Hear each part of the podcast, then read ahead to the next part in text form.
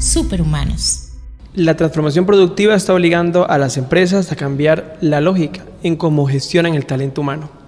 ¿Por qué no hablamos de la transformación del liderazgo desde el control hacia la productividad? Superhumanos. Un espacio para compartir las buenas prácticas que hacen de las personas el éxito de las empresas. Para hablar de este tema hemos invitado a Claribel Barrientos, gerente de recursos humanos de Cooper Group Internacional, una empresa con presencia en siete países y además con una trayectoria diaria en recursos humanos. Claribel, bienvenida. Muchas gracias, Jacob. Un placer estar con ustedes. Clary, ¿qué está pasando en los departamentos de recursos humanos? ¿Qué evolución han tenido en el último año?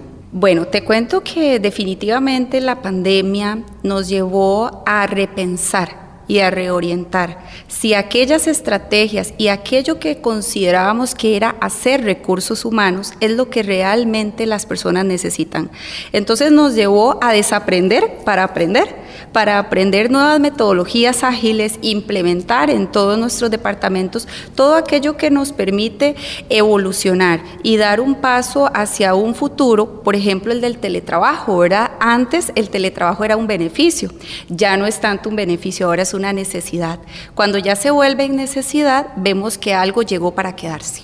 Cuando hablamos de los cambios de paradigma, tenemos que explorar un poco qué hábitos hay que dejar de lado para instalar respuestas ágiles a la realidad que vivimos que no va a cambiar, no es una, no es una tendencia, es un cambio estructural. ¿Qué papel juega el macromanagement en este cambio, Claribel? Si algo como el teletrabajo llegó para quedarse, definitivamente hacer micromanagement no es algo que va a ser saludable, ni en las culturas organizacionales, ni mucho menos en las relaciones colaborador, supervisor, colaborador, jefatura, colaborador, empresa. ¿Por qué? Porque lo primero que debemos de cambiar es ese control exhaustivo que se quiere tener. Esa línea conservadora de la vieja guardia, ¿verdad? De los gerentes del pasado, donde si no tenían a las personas a la par, entonces dudaban, ¿verdad? Dudaban de que estuvieran haciendo su trabajo. Y yo siempre digo, ¿qué hacemos con que una persona esté ocho horas en un escritorio si realmente no sabemos si está siendo productiva? Entonces, ¿por qué no empezamos a confiar en nuestra gente, a ponerle objetivos, KPIs, diferentes líneas de procesos, diferentes líneas de metodologías, en los cuales, además de que ellos puedan aportar con su creatividad, puedan ser personas que definitivamente puedan ser medidas por objetivos y por resultados, no por horario. Bueno, ya los KPIs existen y existen para medir temas muy eh, cuantitativos. Correcto. Eh, casi que podría ser una novedad lo que estamos diciendo, pero la confianza puede tener un KPI. Sin duda ninguna, porque se va a basar en el cumplimiento de objetivos y de resultados, no solo cuantitativos, sino también cualitativos. Es que es aprender a cambiar la lógica. Correcto, por eso mencionaba al inicio que esto nos llevó a desaprender para aprender. Bueno, ¿cómo voy a medir a partir de ahora? ¿Qué quiero medir? ¿Cómo lo voy a medir? ¿Cada cuánto lo voy a medir? ¿Y por qué lo quiero medir? Porque muchas veces queremos medir a qué hora entra y sale una persona, pero ¿realmente está siendo esta persona productiva? Y es lo que mencionabas al inicio, si lo queremos relacionar con productividad, realmente qué es lo que nos interesa que esta persona cumpla. Porque si no sería una locura si tienes 100 personas en teletrabajo, por ejemplo. Bueno, depende el, tamaño de la empresa y las necesidades que tengan. Por ejemplo, este, hay compañías que tienen, se llaman investigadores, me parece muy curioso ese puesto, y lo que se dedican es a navegar en equipos de trabajo para ver cuántos tickets están quedando pendientes de resolver y e identificar si hay colaboradores que no están siendo efectivos en el, cierre de tickets. Entonces, el control sí tiene que existir y depende desde la banda en la cual se vea, pero cuando hablamos de las gerencias, donde tiene que ver controles y tiene que ver cumplimientos, pero es un cambio más cualitativo en que tienen que empezar a preocuparse los gerentes en este nuevo contexto. El gerente lo que se tiene que preocupar es qué norte, qué dirección, qué requerimientos, qué objetivos voy a dar a mi organización.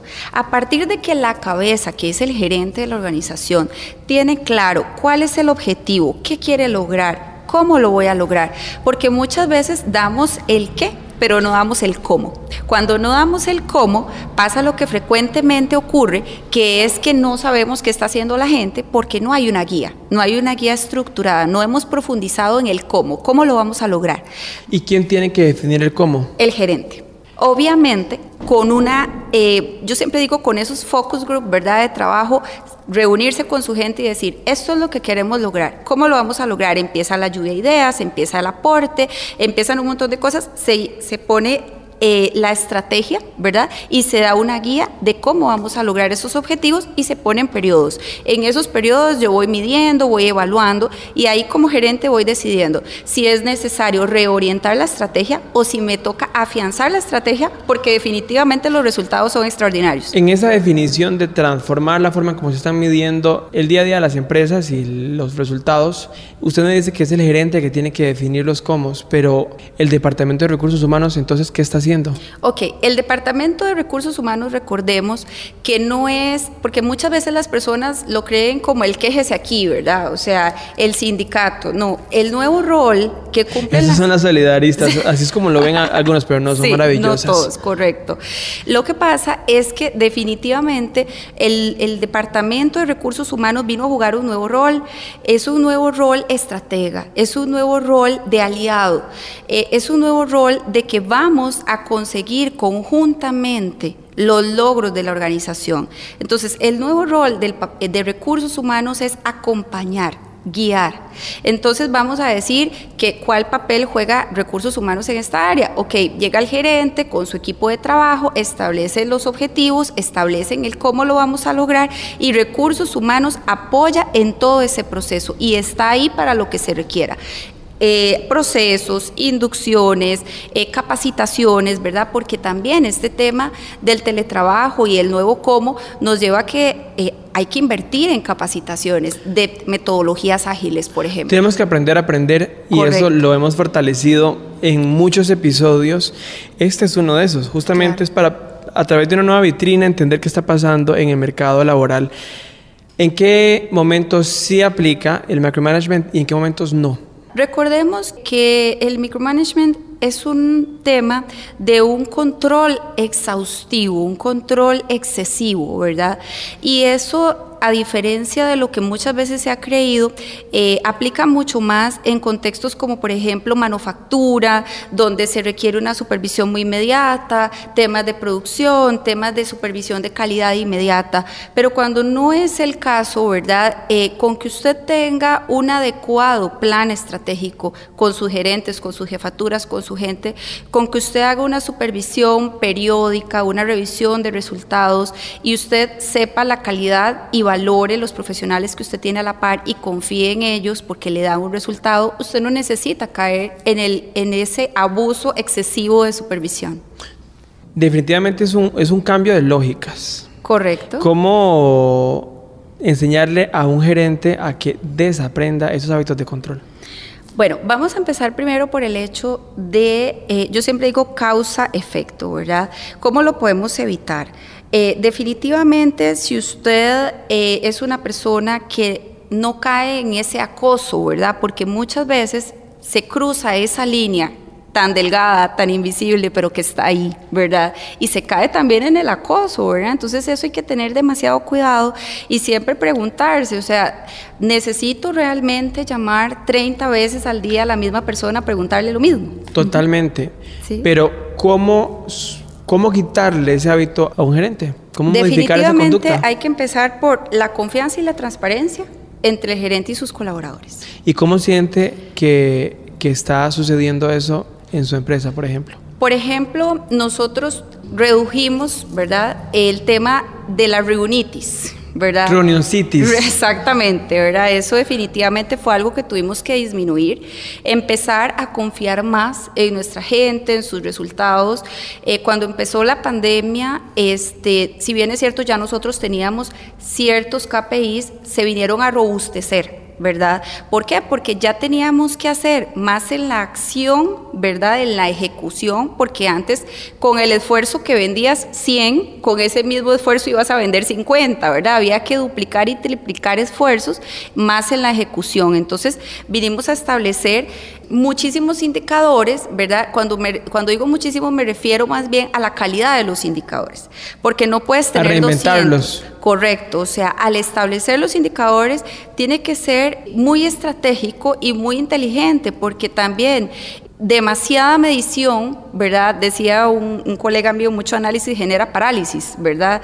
Eh, no podemos estancarnos, debemos ser muy ágiles en la toma de decisiones de la empresa y es por eso que en la medida que tengamos la capacidad de establecer los indicadores correctos, eso nos va a permitir delegar, supervisar de una manera más holgada, revisiones periódicas y basarnos en objetivos y en resultados, pero definitivamente tiene que ser la confianza yo creo, y la transparencia. Yo creo que esa, ese establecimiento de indicadores no siempre es un tema tan duro ni es tan formal. Las empresas avanzan en su gestión y, y construyen un éxito empresarial muchas veces a pulmón y hay momentos en donde la estrategia no es el deber, sencillamente se trabaja para sostener el éxito y se va creciendo de acuerdo con la intuición, que es lo más importante de una empresa, pero se va creciendo al ritmo que la intuición lo dicta. Qué buena práctica pueden tener los departamentos de recursos humanos para transformar la forma en cómo las empresas están dirigiendo y estableciendo sus indicadores. Yo creo mucho en las evaluaciones de desempeño y esto parte desde el momento que yo como empresa establezco los perfiles de puesto. Le voy a dar un ejemplo.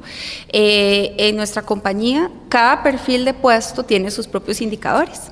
Entonces, la persona desde el día uno que ingresa sabe cómo va a ser medida y cuáles son los indicadores por lo cual va a ser medida.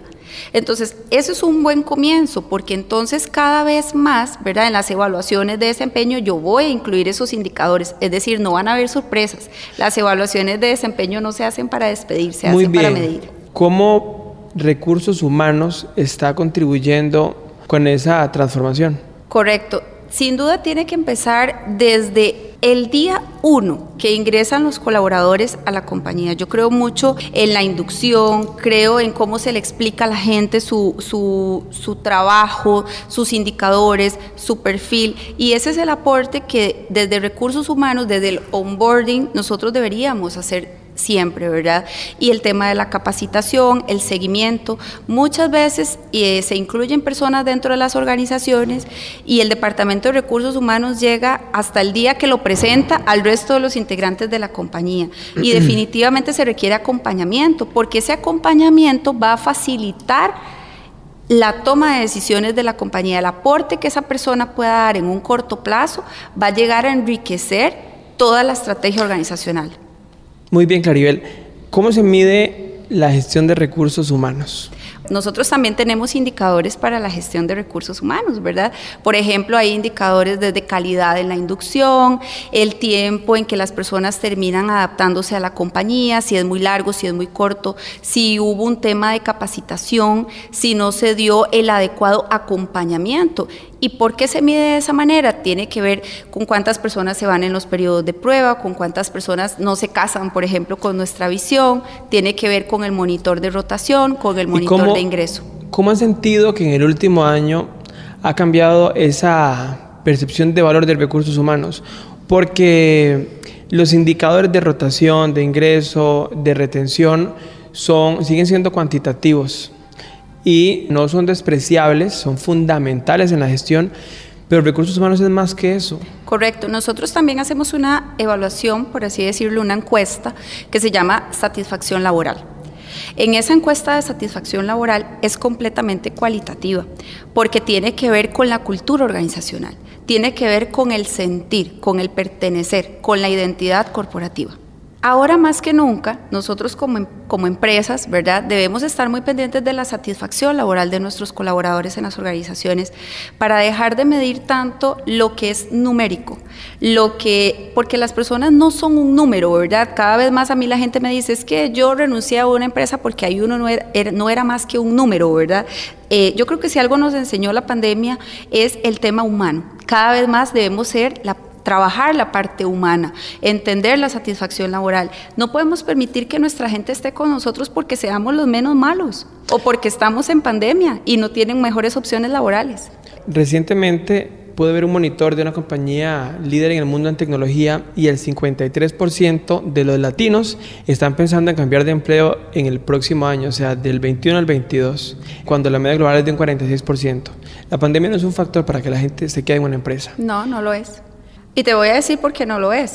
No lo es porque la pandemia también nos ha venido a poner a cuestionarnos si realmente estamos viviendo la vida que queremos vivir. Cuando ya uno se siente que está a punto de morir, ¿verdad? Como le ha pasado a la gente muchas veces en la pandemia, ya voy a, pronto vamos a morir, realmente. Sí, los que hemos, los que hemos sentido COVID como 14 veces. Ajá, hice lo que realmente quise hacer o estoy estancado. O la empresa me está ofreciendo una carrera, un plan de carrera, un plan de ascenso, o estoy estancado. ¿Por qué estoy estancado? ¿Cómo me reinvento? Claribel, ¿qué significa para recursos humanos la cultura? La cultura organizacional lo es todo. No hay nada más bonito que llegar a un lugar donde te gusta ir a trabajar. Qué difícil debe ser un domingo a las 5 de la tarde decir qué pereza, mañana tengo que ir a trabajar. ¿Y cómo se construye? Así, definitivamente se construye. Es un día a día todas y cada una de las acciones que se haga, desde la junta directiva hasta la última persona dentro de una organización, construyen. Nosotros creemos, ya que estamos en varios países, creemos mucho en la administración por valores. Nosotros fomentamos y trabajamos a raíz de los valores. Los valores son universales, es decir, la honestidad es buena en Costa Rica, es buena en Panamá, es buena en Venezuela. No es cierto que la honestidad es buena aquí, no. O sea, creemos en la administración por valores. Definitivamente los valores Caribel son capaces de transformar y acompañar este proceso de evolución que están teniendo los departamentos de recursos humanos como áreas de servicio que dan agilidad a una empresa. Gracias por habernos acompañado. Gracias a ustedes.